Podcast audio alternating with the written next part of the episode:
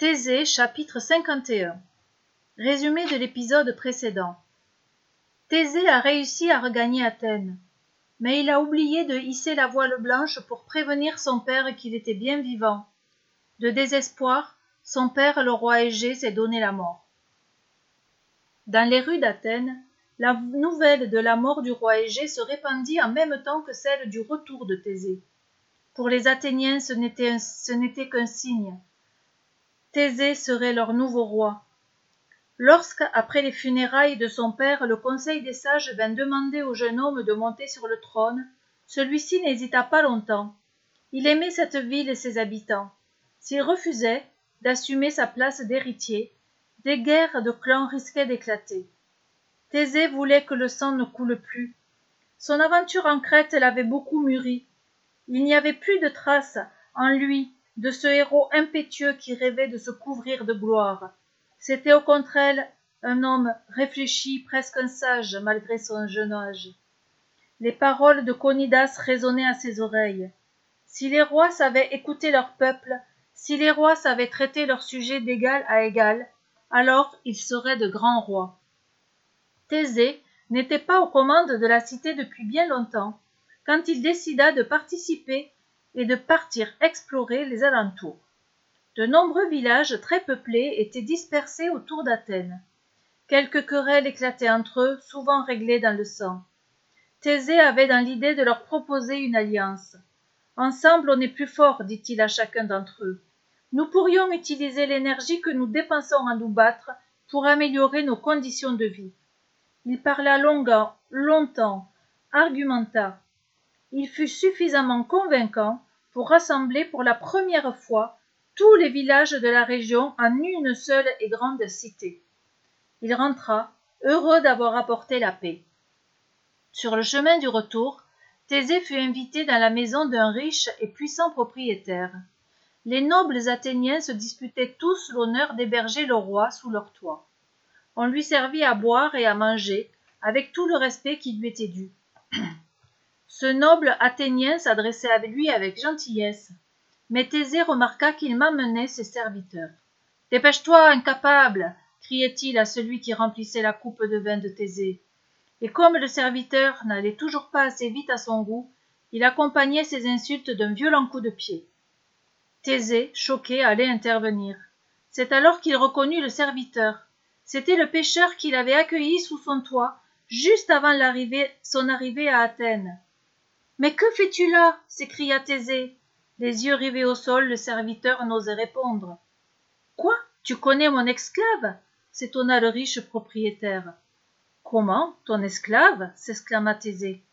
Oui, en voilà encore un qui n'a jamais pu me rembourser ses dettes. Alors, comme c'est la règle ici à Athènes, j'en ai fait mon esclave. Tu ne pouvais pas plutôt demander à un juge de régler ce conflit entre vous? demanda Thésée surpris.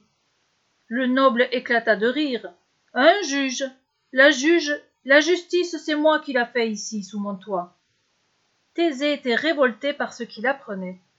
Ainsi, dans sa ville, des hommes tenaient en esclavage d'autres hommes, simplement parce qu'ils étaient trop pauvres pour rembourser l'argent qu'on leur avait prêté.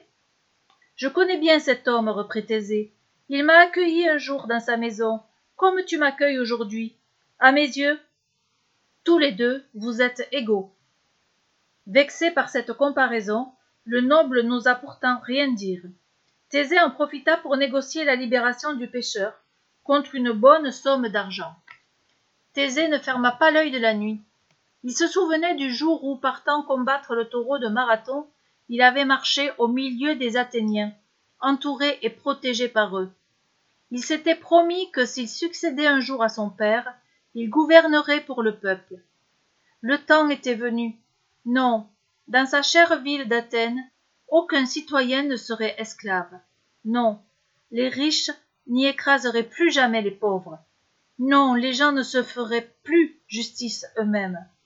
Dès le lendemain, il convoqua l'assemblée des sages, qui s'était constituée que de nobles. C'est eux qui concentraient tous les pouvoirs. Ils siégeaient en public, mais seuls eux avaient le droit de prendre la parole lorsqu'il entra dans l'agora, la vaste salle dans laquelle les décisions de la cité se prennent, Thésée tremblait d'impatience.